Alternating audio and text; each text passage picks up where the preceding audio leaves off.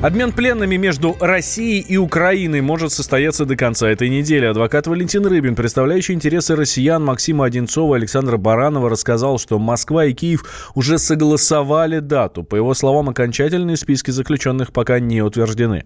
Рыбин отметил, что юридическое оформление участников обмена а, завершается. Они ждут указа, а, указа президента о помиловании.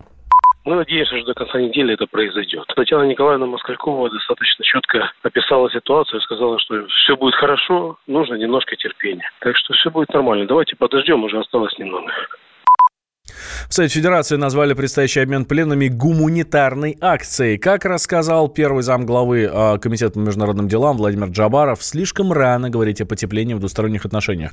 Москва и Киев делают первые шаги только в этом процессе. Если она состоится, это будет очень здорово, потому что решается судьбы конкретных людей, как с российской, так и с украинской стороны. Я думаю, что мы готовы были к этому давно. Мы предлагали варианты украинцам возврата пленных при гарантированном их участии в судебном процессе, который рано или поздно состоится. Я имею в виду моряков, которые были пленены в Азовском море. Но дело в том, что, скорее всего, такой шаг в Украине на встречу связан еще и с тем, что в насколько я понял, из слов Макрона ожидается встреча в нормандском формате. Наверное, к этой встрече украинская сторона понимала, что этот вопрос надо решать, иначе одна из главных проблем, которая там возникнет, будет именно это. Будет понятно, что тормозом в решении этого проблемы является позиция Украины. Я надеюсь, что рано или поздно будет вообще решен вопрос всех на всех обмена. Но до этого еще далеко, надо к этому идти. И, конечно, главная наша цель – это реализация Минских соглашений, после которых можно говорить о попытке нормализовать отношения в целом с Украиной. Ранее СМИ сообщали, что после телефонного разговора президентов России и Украины сторонам удалось добиться прогресса в вопросе обмена удерживаемыми лицами, в том числе и моряками, которые были задержаны во время инцидента в Керченском проливе. Российский прапорщик Максим Одинцов, это уже с нашей стороны, и младший сержант контрактной службы Александр Баранов были похищены службой безопасности Украины в ноябре 2016 года. Это было на границе с Крымом. Представитель штаба Черноморского флота России заявил, что военных э, через подставных лиц выманили на украинскую территорию. Якобы им должны были отдать заверенные документы, которые подтверждают э, то, что они получали высшее образование в украинских вузах. Но сразу после пересечения границы военные были задержаны, им предъявили обвинение в госизмене. В феврале прошлого года суд признал их виновными. Одинцов был приговорен к 14 годам лишения свободы, Баранов к 13. Владимир Путин назвал задержание военных вероломством. Космический корабль «Союз» пристыковался к МКС только со второй попытки из-за проблем с иностранным оборудованием. Об этом заявил глава Роскосмоса Дмитрий Рогозин. Автоматика подтвердила, что она работает, что она надежна. Конечно, мы выявили проблему на самой станции. Вчера, в момент облета и потом последующих тестов э, после стыковки «Союза-13» мы увидели, что да, действительно, оборудование не отвечало на сигналы корабля. Но этой аппаратуре 10 лет, и она не российского производства. Стыковка космического корабля «Союз МС-14» с первым российским роботом Федором на борту произошла за несколько минут до расчетного времени. Подробнее. Научный обозреватель «Комсомольской правды» Владимир Логовский. 27 августа в 6 часов 8 минут по московскому времени корабль МС-14 со второй попытки, но все же пристыковался к Международной космической станции. На борту МС-14, как мы знаем, находится человекоподобный робот Федор, который вот в скором времени я думаю, прям в ближайшие минуты, в часы может уже перейти на борт МКС. После стыковки должно пройти какое-то время, пока там выровняется давление, ну, в общем, всякие температуры. Вот это время пройдет, и экипаж сможет открыть переходные люки, ну и извлечь этого робота и перенести его, собственно, на борт МКС. Значит, первая попытка стыковки не удалась, но не из-за того, что что-то сломалось на этом корабле «Союзе», что-то сломалось на такой модуль поиск, к которому должен был пристыковаться вот этот МС МС-14. Так он называется малый исследовательский модуль поиска. И вот там что-то случилось с автоматической системой стыковки. То есть она вроде бы работала, но там что-то начала барахлить, какие-то там колебания пошли. В общем-то, от стыковки отказались, ну, от греха, мало ли чего может случиться, и корабль отвели на безопасное расстояние, там метр, метров около 300 метров, но он находился в непосредственной видимости. Я как-то предположил, что, скорее всего, будет так, что кто-то из российского экипажа, а этим кем-то оказался Александр Скворцов, сядет в корабль, пристыкованный уже к МКС, а в настоящий момент там было пристыковано аж четыре корабля. Ну, сядет в каком-нибудь, отстыкуется, отойдет на какое-то расстояние, а дальше к этому месту, к этому узлу, от которого отстыковался вот этот другой корабль, туда пристыкует вот этот новый, который прибыл с роботом МС-14. Они так, они так и решили. Отстыковали корабль МС-13, который был пристыкован к модулю «Звезда» в ручном режиме. Вот Александр Скворцов просто рулил им и переставил его, пристыковал вот к этому модулю поиск. Потому что автоматическая стыковка не работала, а ручная это, пожалуйста, он пристыковался. Стыковка происходила над территорией Китая, так что если там были какие-то страны, могли видеть это непосредственно в земли, то есть убедиться, что все в порядке. В НАСА подтвердили, да, стыковка состоялась, все нормально, все в штатном режиме. Ну и молодцы. Дальше предстоит работа. Перетащат робота Федора,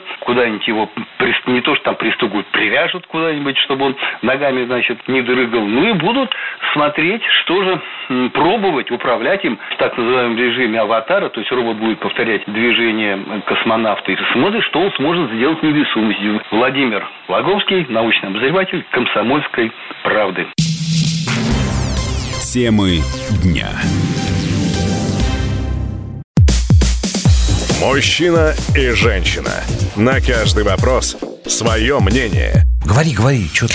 Почему именно сейчас? Они в 14-м, когда начали Донецк и Луганск долбать так, что пух и перья летели. Так ты сейчас-то ему зачем этот вопрос задаешь? Я задаю вопрос. Тихо. Чш. Накал страстей на радио «Комсомольская правда». Семейный подряд Норкиных в поисках истины. По будням в 9 вечера. Просто о сложном в программе «Простыми словами». Да я не Америку открываю. Больше? Я, я не понимаю, Подожди, когда пожалуйста. этот беспредел закончится. Не знаю.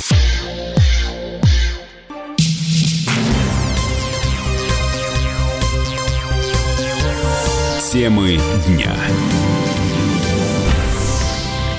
Вы слушаете радио «Комсомольская правда». Меня зовут Валентин Алфимов. Минэкономразвития спрогнозировало снижение роста доходов россиян. Об этом рассказал глава ведомства Максим Орешкин. По его словам, основной проблемой стала ситуация с потребительским кредитованием. У 15% заемщиков две трети бюджета уходит на оплату долгов, подчеркнул Орешкин. Рост реальных доходов россиян в этом году снизился в 10 раз. В следующем ожидается более скромный рост ВВП. А в 2021 министерство даже допускает рецессию. Реально располагаемые доходы не имеют отношения к благосостоянию населения, отмечает проректор финансового университета при правительстве России Алексей Зубец. По его словам, их спад не отразится на благополучии большинства россиян показатель, о котором идет речь и который часто путают, это реальные располагаемые доходы. То есть реальные доходы за вычетом обязательных платежей. К обязательным платежам относятся в том числе и платежи по кредитам. Туда, например, относится ОСАГО. ОСАГО подорожала, но, соответственно, вычеты из доходов населения увеличиваются. Кредитная масса выросла, кредитная задолженность. Соответственно, платежи по этой кредитной массе задолженности вычитаются из реальных доходов. И формируются реальные располагаемые доходы. Вот как раз вот реальные располагаемые доходы в нашей стране снижаются. Это связано с тем, что растут выплаты по кредитам в связи с ускоренным ростом кредитной задолженности населения. Но по большому счету реальные располагаемые доходы, которые к благосостоянию, реальному благосостоянию населения отношения не имеют. Потому что если люди влезли в кредиты, то это, в общем, не вина ни государства, ни общества, ни экономики, это их, собственно, личное решение. Если они вынуждены много по этим кредитам платить, ну, извините, это их личное решение, личная ответственность. Надо смотреть на реальную зарплату и на реальные доходы. И тот, и другой показатель в нашей стране растут. Ранее Владимир Путин заявил, что реальные доходы россиян растут слишком медленно, даже с учетом увеличения зарплат. По его словам, этот факт не может не вызывать беспокойства. А также президент указал на неудовлетворительный темп роста российской экономики и призвал правительство найти решение для более устойчивого и динамичного роста. Сильный ливень обрушился на Владивосток. В городе выпало около третьей месячной нормы осадков. Там объявили штормовое предупреждение. Со склонов сошли грязевые потоки. Ожидается, что на этой неделе дожди продолжатся. С подробностями корреспондент «Комсомольской правды» Сергей Ланин как говорят синоптики, выпала треть месячной нормы осадков. В августе очень дождливый месяц, и норма в Владивостоке составляет 150 миллиметров. То есть сегодня выпало 50 миллиметров осадков за меньше, чем 6 часов. Владивосток находится на сопках, поэтому здесь важно не количество осадков, а в том, как быстро они выпадают, и вода просто не успевает стекать, когда сильные ливни идут и довольно продолжительно. Ливневки не справились, и город, можно сказать, утонул. Очень много участков дорог были покрыты водой на полметра, даже больше. Машины иногда просто не могли проехать, глохли. Повсюду, практически во всех районах города произошли сходы грунта, сели грязевые потоки. Где-то их вынесло на дорогу, оперативные службы выезжали на место, расчищали проезды. Селевой поток с большой высоты сошел прямо на припаркованные машины, пострадало 7 автомобилей, в том числе те, которые просто проезжали мимо. Их завалило буквально грунтом. В одном из автомобилей находился человек, он пострадал, его пришлось госпитализировать, повредил спину. Воды было настолько много, что порой ходили под воду на большую глубину даже набережные. Целые районы остались без электричества, подтопило и где-то даже произошли возгорания на электрических подстанциях. Люди до сих пор сидят без света. Таких домов несколько десятков. В основном по городу вот погода восстановилась. Остаются подтопленными только самые-самые низины. Приморский край тоже сильно подтопило. В пяти муниципалитетах сейчас передают дорожники. Наблюдается перемывы воды. Главная проблема снова у нас в селе Смоленинова на трассе Владивосток-Находка, то есть между двумя крупнейшими городами региона. Река Лабога снова набрала большое количество воды, и вода пошла через дорогу. ГИБДД установили там реверсивное движение, пускать машины только в одну сторону. Синоптики обещают, что кратковременные ливни нас еще побеспокоят, и завтра еще где-то столько же осадков, то есть 50 миллиметров прогнозируют во Владивостоке. Сергей Ланин, Комсомольская правда, Владивосток. Непростая ситуация сохраняется и в Хабаровском крае. В регионе продолжается подъем воды у населенных пунктов. Уровень реки Амур на 23 сантиметра превысил опасный уровень. Россиянам разрешат обжаловать штрафы ГИБДД онлайн. Минкомсвязи планирует в следующем году запустить в тестовом режиме такой сервис через портал госуслуг. Пользователи смогут подать заявление без посещения госавтоинспекции. Также дистанционно можно будет вернуть деньги за неправомерно назначенный штраф. Для пользования услугой необходимо дать разрешение на получение электронных заказных писем. Жалобу можно будет подать в течение 10 дней после нарушения, а также прикрепить доказательства невиновности. Автоэксперт Александр Добин считает, что сама идея неплохая, но нет гарантии, что, на пол, э, что будет положительный результат этих обжалований.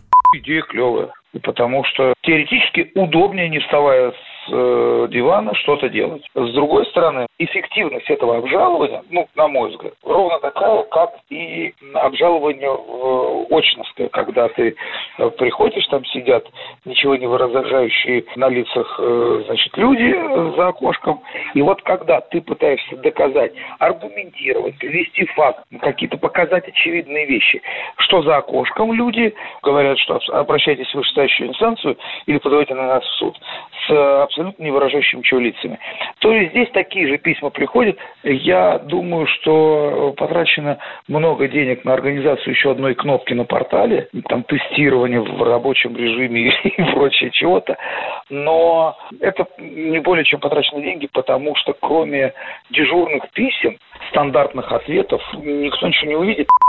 До конца года планируется разместить тестовые версии 25 суперсервисов, которые помогут оказывать услуги гражданам без личного посещения организаций. Сейчас уже тестируется онлайн поступление, в ВУЗ, переезд в другой регион, получение документов о рождении ребенка, оформление Европротокола и цифровое исполнительное производство. Темы дня. Мы вместе дожили до понедельника. Вовремя рассказали тебе о главном во вторник, среду и четверг. А теперь встречай пятницу! На радио «Комсомольская правда» новая программа. Каждую пятницу в 8.00 Сергей Мардан и Надана Фридрихсон. Три часа самого острого эфира. Мардан и Надана. В программе «Опять пятница». Взболтай и можешь смешивать.